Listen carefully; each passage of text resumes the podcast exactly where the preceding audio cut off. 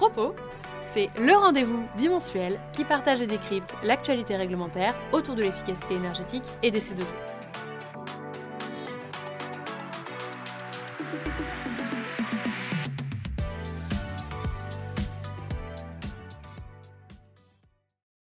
Bonjour à tous et toutes. Je suis ravie de vous retrouver pour ce nouvel épisode de Propos. Aujourd'hui, je vais vous parler principalement de la législation européenne des actualités autour du financement et de celles autour du diagnostic de performance énergétique, le DPE. Grand angle. L'Association européenne pour les pompes à chaleur a publié un manifeste pour partager ses priorités pour le prochain mandat européen. Sans surprise, l'association demande de publier rapidement le plan d'action prévu par l'Union européenne pour les pompes à chaleur afin de donner un signal politique clair à long terme. Parmi les différentes propositions, on peut retenir que l'association propose que les pompes à chaleur de grande taille deviennent une solution par défaut pour la chaleur industrielle jusqu'à 200 degrés. Une plateforme de débat en ligne a été ouverte le 15 février par la Commission européenne. Le premier sujet qui a été choisi est celui de l'efficacité énergétique les citoyens européens ont la possibilité de discuter des défis et des avantages de l'efficacité énergétique. Ces éléments permettront d'alimenter le travail d'un futur panel de citoyens qui viendra travailler sur le sujet pour proposer des recommandations. Il y a quelques semaines, les premiers éléments sur l'objectif climatique de l'Union européenne pour 2040 étaient partagés. Je vous en ai d'ailleurs parlé dans les derniers épisodes il semblerait que la proposition législative qui devrait retraduire cette communication puisse être prête pour 2025. L'objectif serait d'avoir une proposition finalisée pour la COP 2030 qui aura lieu en novembre 2025. Je peux aussi vous partager deux autres actualités qui concernent le transport. La première, c'est que le Parlement et le Conseil européen se sont entendus pour renforcer la directive sur le suivi de la pollution des navires en venant étendre son champ d'application. La seconde, c'est que la Commission avance sur le cadre pour les procédures relatives aux émissions de CO2 des poids lourds, afin d'être en mesure de détecter les stratégies qui améliorent artificiellement la performance des véhicules. Sans opposition, le texte devrait entrer en vigueur dans les prochains mois. La Commission européenne a validé une aide de l'État français pour faire face au prix de l'électricité.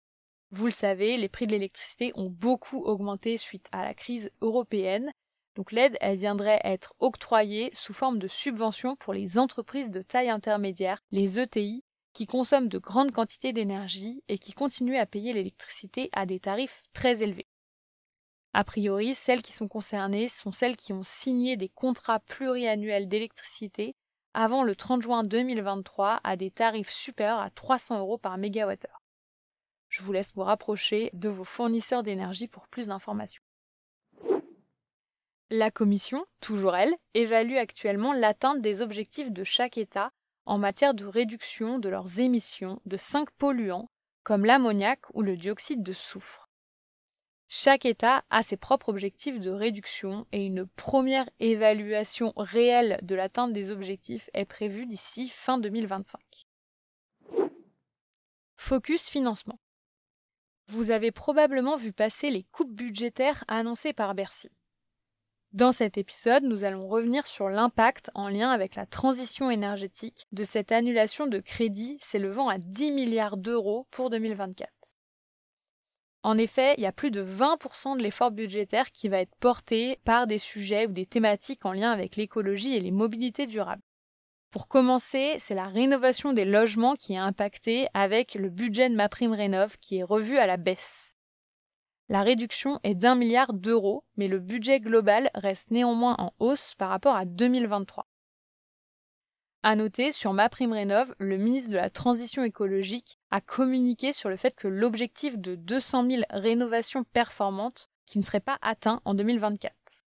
Il ne l'a pas lié directement à la coupe budgétaire, mais à la complexité du dispositif, et ce, malgré la réforme des aides. De nouvelles mesures de simplification devraient donc être annoncées début mars pour permettre à la rénovation performante de décoller.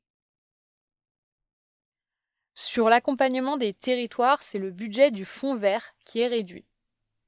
La coupe budgétaire aura donc un impact sur le nombre de projets aidés, mais pas sur les enveloppes par projet. Le ministère de l'économie a d'ailleurs parlé de report de projets, donc à voir dans la durée euh, ce que cela donne. À côté de ça, et quasiment en même temps d'ailleurs, un bilan du fonds vert a été partagé et ce qu'on apprend, c'est que le fonds vert a permis d'aider de nombreux projets de rénovation énergétique de bâtiments publics locaux.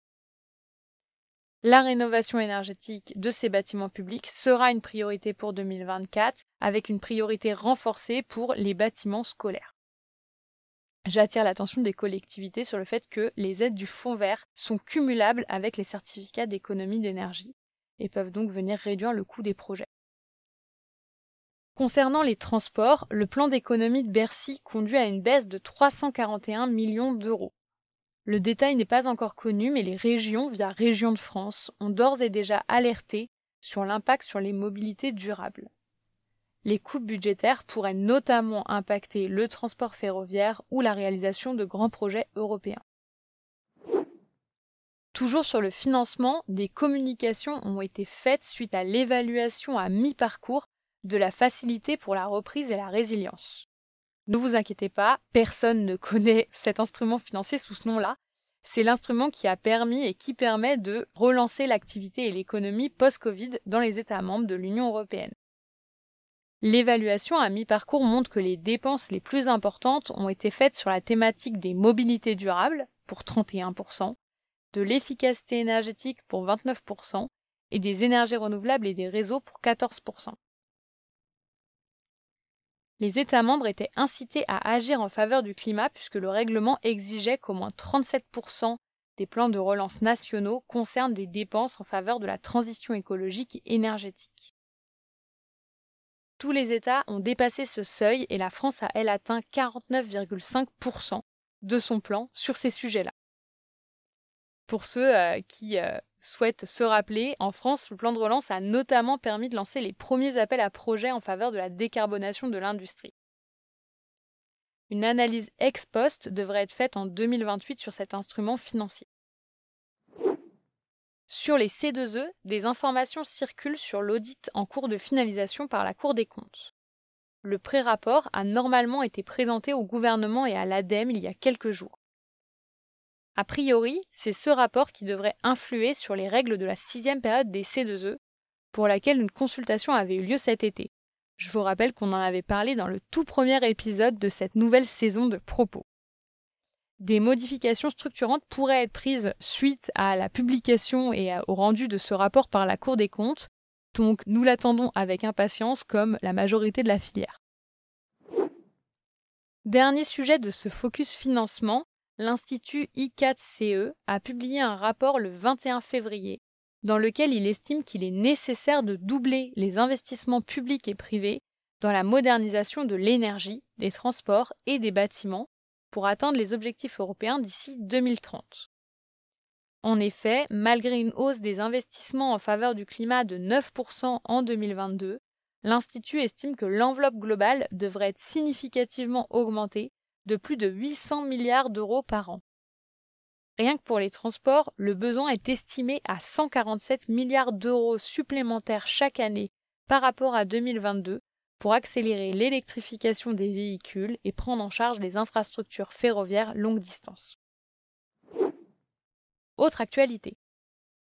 L'actualité phare de ces deux dernières semaines est la nouvelle réforme du DPE, le DPE, c'est le diagnostic de performance énergétique qui permet de donner une classe énergétique au logement et qui va devenir un élément important pour louer ou vendre des logements.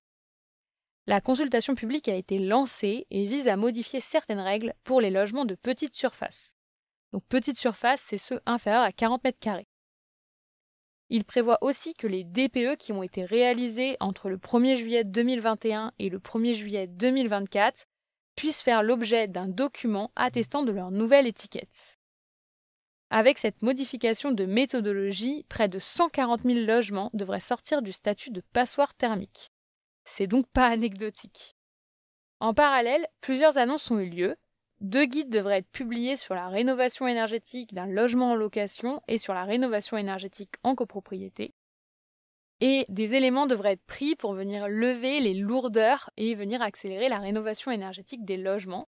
C'est ce que je vous disais euh, sur euh, la rénovation performante. Globalement, ça touche la rénovation énergétique des logements en général. Il y a trois évolutions pour 2024 qui ont été évoquées. La première, c'est de limiter les obligations liées à un accompagnateur. La deuxième, c'est de simplifier le label RGE. Et la troisième, c'est de lever les restrictions de financement pour les gestes de rénovation simples et efficaces. Nous vous mettrons dans les ressources de l'épisode notre podcast sur le DPE qui a été l'un de vos épisodes préférés, ainsi que le lien vers l'arrêté avec la consultation. À noter, le ministre de la Transition écologique a prévenu que le calendrier d'interdiction de location des passoires thermiques ne serait pas modifié, mais que certaines règles devraient être clarifiées dans le cadre du projet de loi sur les copropriétés dégradées. Celui-ci aussi, on vous en a déjà parlé dans des épisodes précédents. A priori, ce qui devrait ressortir, c'est des règles propres aux travaux votés en copropriété. On attend le texte pour vous dire euh, davantage ce qui va sortir. Le secrétariat général à la planification écologique, le SGPE, a communiqué sur la baisse des émissions de gaz à effet de serre dans le bâtiment en 2023. Les émissions seraient passées de 64 mt CO2 équivalent à 59,2 en 2023. Une légère baisse donc. L'objectif c'est d'atteindre 30 en 2030, donc comme vous pouvez voir on en est encore loin, donc il va falloir accélérer dans les prochaines années pour réussir à tenir l'objectif. Le SGPE a également communiqué sur l'impact en termes d'emploi de la planification écologique. Rien que dans les transports, la planification écologique devrait permettre de créer 2000 emplois d'ici à 2030. Donc bah, pour les jeunes qui nous écoutent, euh, il y a de l'emploi euh, dans la transition énergétique et notamment dans l'efficacité énergétique. N'hésitez pas à vous orienter vers ce genre de métier. L'association Intercommunalité de France, donc l'association qui regroupe tous les établissements publics de coopération intercommunale, et regroupements de collectivités en d'autres termes, a publié un guide sur l'amélioration des performances énergétiques des bâtiments tertiaires. Ce guide recense les outils à disposition des collectivités pour améliorer les performances énergétiques de leurs bâtiments. Différents outils sont mis en avant comme les contrats de performance énergétique qu'on ne présente plus ou le groupement de commandes pour réaliser des économies d'échelle et réduire les coûts de procédure pour par exemple une même typologie de travaux.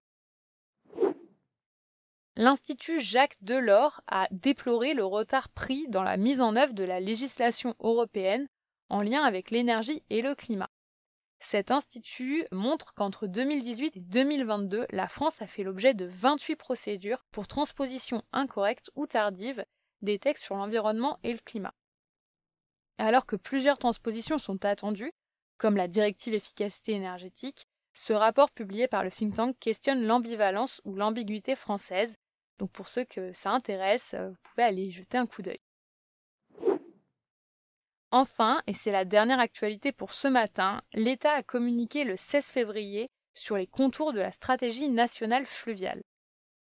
Sept chantiers prioritaires ont été identifiés comme l'accroissement du report modal, ou encore la remobilisation du réseau fluvial au profit du fret. Le report modal vers le fleuve est le sujet que nous traitons en février sur Préparons demain, notre deuxième chaîne de podcast. Nous vous mettrons donc l'épisode de ce mois-ci dans les ressources de cet épisode de propos, afin que vous puissiez en savoir plus sur le report modal, puisque c'est un sujet euh, qui est parfois méconnu mais extrêmement intéressant. C'est tout pour aujourd'hui, je vous dis à dans deux semaines dans Propos.